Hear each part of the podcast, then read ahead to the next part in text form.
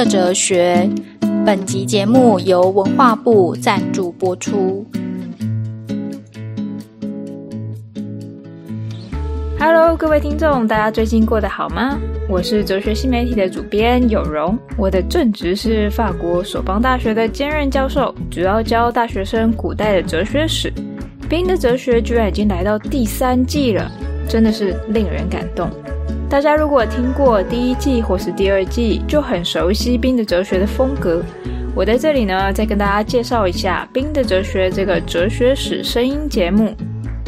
就如同刚刚提到的，《冰的哲学》是一个介绍西洋哲学史的声音节目。不过，跟大部分的哲学史节目不太一样。我个人比较喜欢用主题的方式来看某一个概念或问题在历史中如何发展、反转、争辩、重新提出，以不同的形式展现。所以我不会单纯跟大家介绍哲学史上有哪一些人说了哪一些话，而是跟大家介绍什么原因让某一个哲学家推翻了前一个哲学家的思想。用思想演进的这个动力呢，来跟大家说明相关哲学家在历史当中的位置和角色。我个人比较喜欢用这样的方式来探讨哲学史，这样一来，我们就不是因为这些思想家有名，所以应该要知道他们说了什么，而是因为这些思想家在推进知识上面扮演了一个特定的角色，以此来理解他们的思想。第三季的主题是逻辑。就像前导集里面跟大家介绍的一样，《冰的哲学》的第三季会分成主线和副线穿插。主线处理哲学思想的演进，复线跟大家说明一些实用上面的方法和补充。希望这个方式呢，可以让大家更能够把逻辑思想运用在自己的生活里面。逻辑这个主题呢，比较特别，虽然逻辑系统在历史上面换了很多种。但有趣的是，早期的逻辑性思考、论证、推论原则部分呢，到今天仍然是很实用。今天是第一集，保留冰的哲学的良好传统。第一集是导论，要跟大家一起把这个题目抽丝剥茧来讨论一下：逻辑是什么？为什么要有逻辑？没有逻辑到底会怎么样？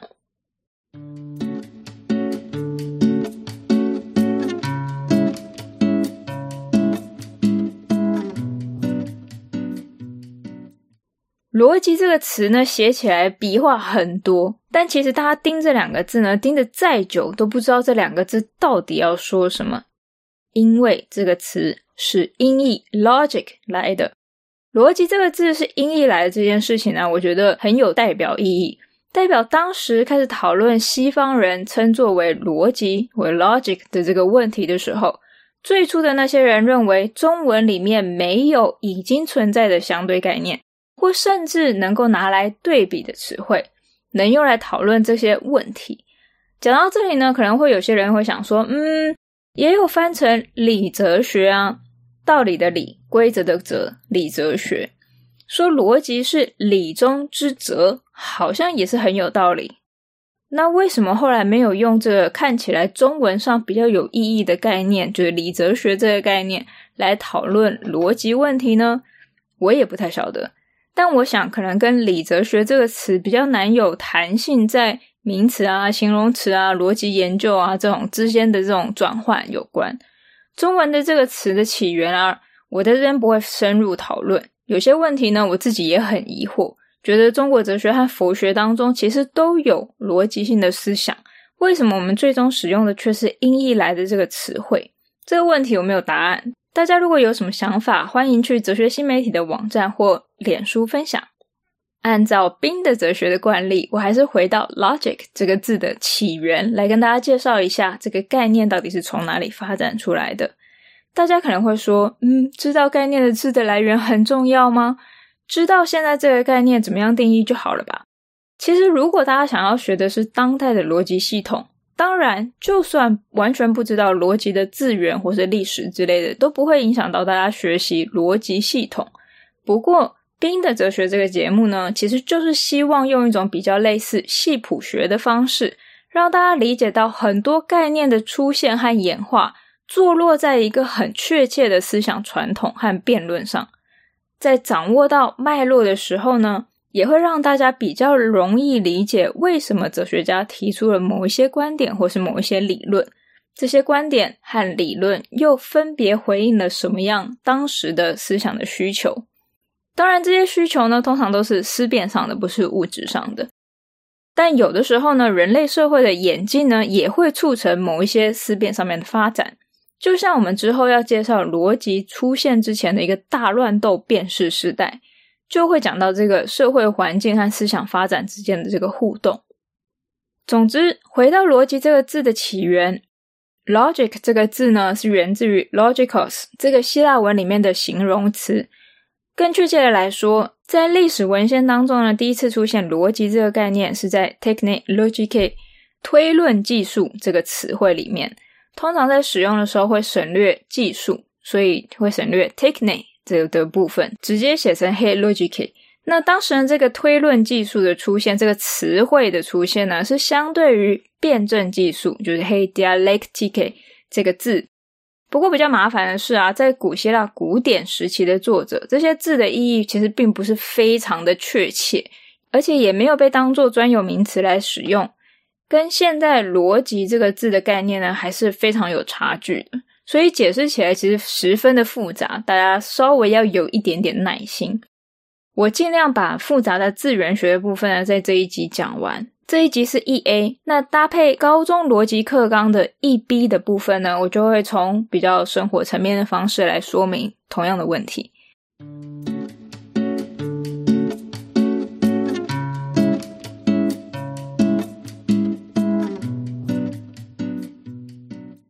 刚刚说到 logike，就是 logikos 的阴性形容词。这个形容词是来自 logos 这个名词。logos 这个字呢，在西方思想里面的重要程度，大概就跟道在中国哲学里面的重要程度差不多。其实大家都有跟这个字打过照面。所有以 logi 结尾的字里面呢，这个字尾的部分其实就是 logos。换句话说，这些字呢，本来都是组合概念。比如说 biology 是 bio。生命跟 logic 就是学说说明这两个字合在一起，成了说明生命的学问，就是生物学。logos 这个希腊文呢，大家比较熟悉的意义就是话语、说明甚至论证的意思。但这个字呢，在不同的脉络里面，又可以翻为理性、集合、计算的意思。听到这里，你应该会觉得说，嗯，搞得我好乱啊！怎么会有这么多看起来毫不相关的意义？根据西元前一世纪文法学家的这个文献，当时呢，这个文法学家统计出了二十二个 logos 的字义，很惊人吧？那这样乱七八糟的，好像没有帮助到我们理解“逻辑”这个字的起源。我用简单一点的方式来整理给大家。学者发现，在所有 logos 的字义当中，都隐含了按照特定关系组合元件的这个想法。我再重复一遍。学者发现呢，在所有 logos 的字义，就是它这个二十二个字义当中呢，都隐含了按照特定关系组合元件的这种想法。不管是集合或者收集，把符合特定关联的东西放在一起，比如说说话或者是言论，就是把语言的元件按照特定的规则放在一起，或者计算，同样也是把东西。按照特定的关系处理，所以不管是因果、时间、条件关系来构想事件，以此来推想结果，这个都算是以某一种按照某种特定关系来组合元件的一个想法。所以 logos 这个字的核心意义啊，似乎就在于用特定的关联来处理元素，所得到一个整体的结果。这个步骤，这个过程，不管是按照文法说话说出来是一句话。或者收集东西，最后组合成一个集合，就是我收集，比如说所有红色的东西，那我最后有一个东西，有一个整体，就是红色的东西。或者计算，最后得出一个结果，虽然意义不明确，但多少可以掌握到这个共同点，就是这三件事之前的一个共同点。诶，这样看起来好像慢慢开始跟逻辑越来越有关系的。至少好像都跟以规则来安排元素这件事情有关。讲这么大一堆，到底对我们理解逻辑这个概念有什么帮助呢？我个人觉得其实蛮有帮助的，因为这个过程里面呢，凸显出了逻辑相关联的这一片语义空间里面最关键的一点，就是元素之间的关系是有一定的秩序的。我重新再用另外一种方式讲一遍。我们刚刚讲说，这个 logos 就是逻辑最初的这个字呢，被统计出来有二十二个字义。那在这二十二个字义所开创出来这个语义空间里面呢，最关键把所有这二十二个字义呢，全部都连接在一起的想法呢，就是元素之间的关系是有一定的秩序的，所以我们才可以按照某一种秩序，把不一样的东西放在一起，然后组合成一个东西，这样子。所以这个秩序呢，不管是时间性的，或是空间性的、因果上的、分析性的，或是差异，或是综合性的，元素之间的关系秩序啊，基本上都决定了成果的性质。就像一个句子符合文法，就构成一个意义明确的句子；那如果不符合文法，最糟的情况就是毫无意义，或者呢，必须要用猜想的方式才知道对方要说的这个意义到底是什么。这个部分呢，大家如果还觉得有一点抽象，在 E B 的复现集里面呢，我会用更多具体的例子来解释。这一集里面呢，我就不再特别深入讨论了。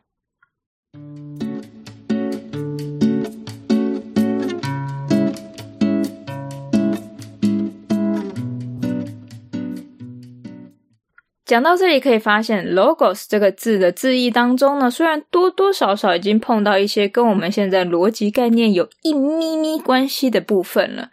简单来说呢，就是关系上的秩序。但这个实在是太模糊了，所有各种不同的关系、不同的排列、不同的秩序呢，都没有区分出来。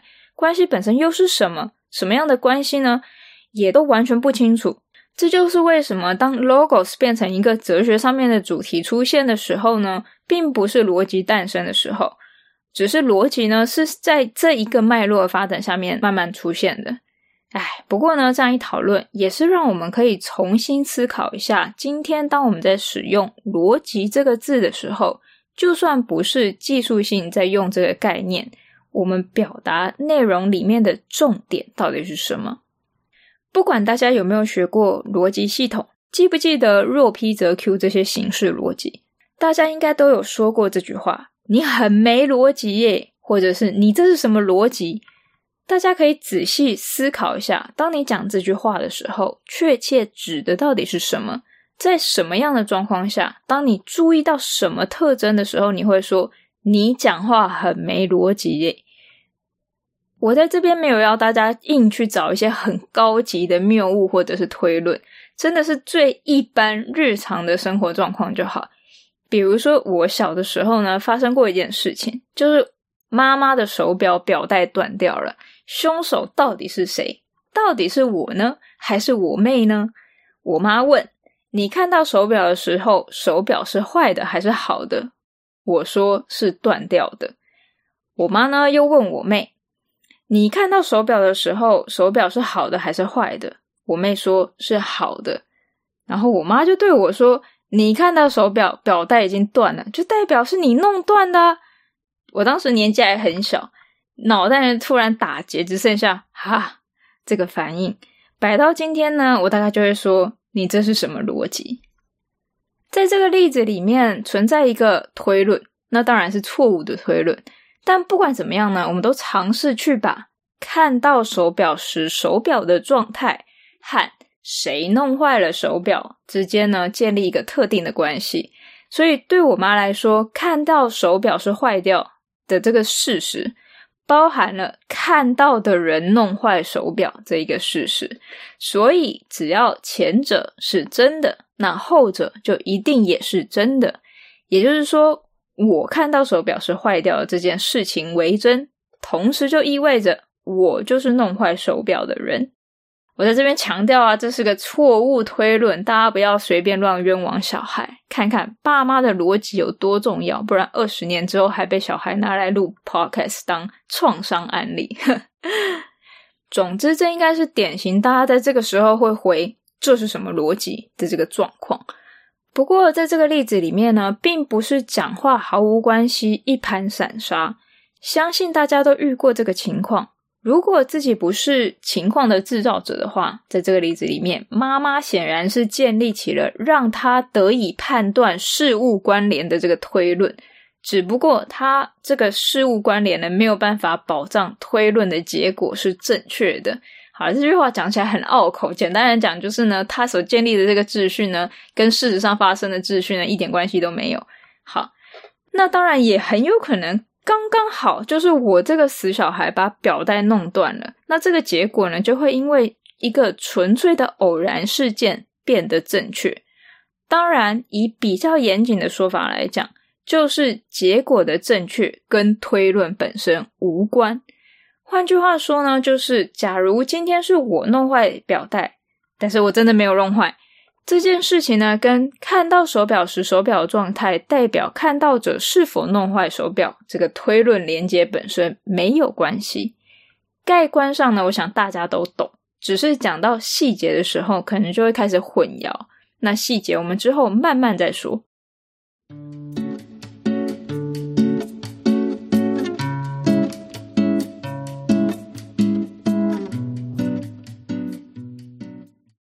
除了前面讲的这个情况啊，另外生活中比较常出现没逻辑的状况，大概就是讲半天抓不到重点的这个状况。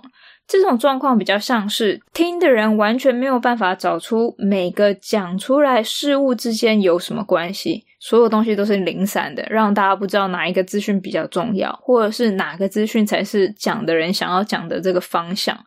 我一直觉得这一点蛮有趣的。虽然说沟通讲求效率，在有时间考量的时候呢，很重要，但似乎人类的理解能力本身呢，就对毫无关系的句子很过敏。大家可以回想一下，就算大家只是在闲聊，一个讲话发散的人，没有讲多久，虽然每一句话文法都是对的，也都有意义，可能就很多人无法理解他到底要讲什么。那我个人觉得这个现象很有趣啦，因为展现出人类理解能力需求某种聆听者可以动态预期跟跟随的这种关联，也就是说，我会开始不专心，因为我没有办法预期对方要讲的东西，呃，往哪一个方向发展。这两个虽然是一般日常状态，大家会说没逻辑的状况，但和逻辑学跟逻辑系统还是有非常大的距离。基本上，第一个例子已经是涉及了洛皮则 Q 这个逻辑推论形式了。但这些例子呢，跟逻辑系统的建立与有效性确立仍然是完全不同层次的。透过这些例子，我其实想要表达的是，逻辑听起来很抽象。今天的形式逻辑、悖论、谬误什么什么什么的，每一个看起来都非常的抽象难懂。但这些建立起来的系统呢，其实是从一些非常生活化的行为出现的。我们今天的逻辑在确立的是，当推论符合什么样的形式的时候，推论是有效的。但回到最简单的生活里面，人自然而然就会出现具有逻辑性质的行为，比如说看到天阴阴的，我选择带雨伞。正是因为我在阴天和下雨以及雨伞跟防止淋湿之间建立了关联，才影响到我的行为。大家也许听过别人说，哲学家定义人为理性的动物，这句话确切说起来比较复杂一点。这句原话呢，出于亚里士多德的《政治学》里面说，所有动物里面只有人拥有 logos。对，就是刚刚我讲的那个拥有二十二个意思的希腊字 logos。在我们说明过这么多之后，再回来看这句话，别有一番风味。因为这句话呢，并不是简单的说人是理性的动物，我们也可以把它翻译为人是唯一拥有语言的动物，这也没有什么问题。在前面一连串解释过后啊，我想也许可以用一种更清楚的方式来理解这句话。所谓的理性，并不是说人类没有情感，或是不以直觉本能行事，更不是说人类不会感情用事，而是说人类有 logos，所以人类有掌握事物关联的能力，因此能够推想如何行动。到这边，我们都还停留在一个非常不入流的前逻辑状态。语言能够展现出来的事物关联有这么多，为什么不能你有你的逻辑，我有我的逻辑？又为什么这么多样的话语可以最终建立起一个这么简洁的逻辑推论形式？从这些日常几乎不需要特别思考就可以展现出来的逻辑性质行动，一直到后来逻辑系统的建立，在这两个端点之间，还有以及如何评价一个逻辑系统。这两者之间的发展到底要经过多少的辩论与论战？为什么建立逻辑系统这么难？还要等到什么亚里士多德才建立起第一套逻辑系统？我知道亚里士多德听起来已经很古早了，但是呢，绝对不是最早。下一集的主线集啊，也就是二 A 集，不是一 B 集哦，二 A 集。要大家回到一个神逻辑大战神逻辑的时代，就是古希腊雅典的智者文化。我在准备节目内容的时候，发现一个有一点吊诡的现象，就是我常常会想不到例子，所以只好去网络上找找看，大家有没有分享一些神逻辑啊、没逻辑的案例。结果呢，我一查一查呢，发现最常提到没逻辑的这个内容，常常把逻辑跟所谓讲话的艺术连在一起。里面常常会出现一些做报告时需要注意的小重点，像什么少即是多、分点来讲、举例来说等等等等等等。这些东西呢，跟逻辑其实是完全没有任何关系。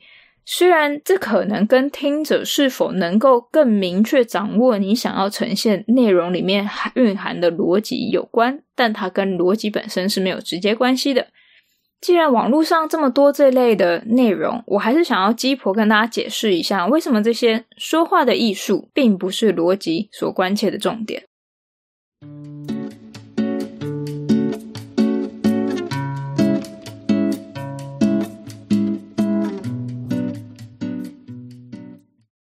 从刚刚这样讲下来啊，大家应该至少可以抓到一个重点，就是当我们在讲逻辑的时候，我们在讲的是事物的关系，让我可以用推理的方式得知一个新的资讯。用推理的方式的意思就是说，事情还不确定，我也还没有看到结果。但是掌握到某些事物关系的前提之下，我就可以得到这个正确的结果。也就是说，我不需要有经验上面的认知，我就可以靠推测的方式来知道呃某一个结论这样子。或者像刚刚手表的例子，我没有看到任何事情发生的过程，好，我妈没有看到任何事情发生的过程，但透过掌握某一些讯息。他就可以取得新的知识，就是谁是凶手这件事情。那当然，在这个案例里面呢，是失败的。那这样的推理文学里面呢，其实很多，大家也都知道大概的运作原理。不过，当知识本身呢，不是经验性质，也就是说，不管是怎样，我们都没有办法见证，就是看到或者是感受到结果的这个真实性的时候，这个事情就比较复杂一点。比如说，如果所有制造物都有制造者。而世界本身是一个制造物，所以作为制造者的上帝存在，这是一个很经典的哲学论证。大家可能会觉得很无聊，但是这个论证本身不可能用经验来取得结果，我没有办法用经验知道上帝存在这个东西到底是真的还是假的，纯粹是依靠推论。或者我换一个比较科学的例子，比如说温度变化和粒子动态的关系为某某。以此推论，绝对零度就是当粒子达到最低动能的时候，温度为负两百七十三点一五度。这也是一个推论的结果，因为经验上是没有办法达到这个状态的。这个大家可能就会比较有感觉一点。总之，逻辑的问题只存在于有推论的地方，不管这个推论呢泛指。天阴阴跟下雨之间的关系，或者谁看到手表断掉跟谁弄坏手表之间的关系，所谓的逻辑问题呢，都指的是一个我们预先建立起来的关系秩序，接着以此秩序呢，来从眼下拥有的资讯取得新的资讯的这个问题。所以，说话的艺术不等于逻辑，如何让听众可以听得更专心，也不是逻辑问题。如何让听众觉得更好懂，也不是逻辑问题。我在这一集最后讲一点，为了带出下一集的一个重点。这一点呢，也是之所以我觉得这个说话艺术被当做逻辑这个吊诡的地方。原因就是说话艺术或者说话的技术，也就是修辞学，在历史上呢，曾经和逻辑性思考几乎是对立的状态。为什么呢？因为说话的艺术既然是艺术，更明确一点就是说话的技术。按照字面上面的意义呢，就是要更好的可以说服别人。这个活动的目的呢，不在于推论的正确，而是让人对说话者拥有信心，而且采纳他的说话内容。在逻辑的推论原则明确出现之前呢，就有这样的一个时代。人们学习说话，不是为了说话更正确，而是能够在辩论上取得胜利，或者是说服别人采纳他的意见。在这个前提下发展出来的辩论原则呢，就以说到对手无法回应为目的，反而会让逻辑系统没有办法真正的发展。总之，今天这一集就讲到这边。总结一下，逻辑的起源 （logos） 的核心意义在于用特定的关系来处理元素，让我们得以理解逻辑活动的关键呢，就在于掌握事态之间的关联。在掌握关联之后，能够以此在其他类似的状态里面，用推论的方式得知新的资讯。所以，逻辑跟推理两者是不能分开来的。不过，虽然基本的事态关联呢，我们可以有所掌握，却常常非常的模糊，以至于难以统整出原则来。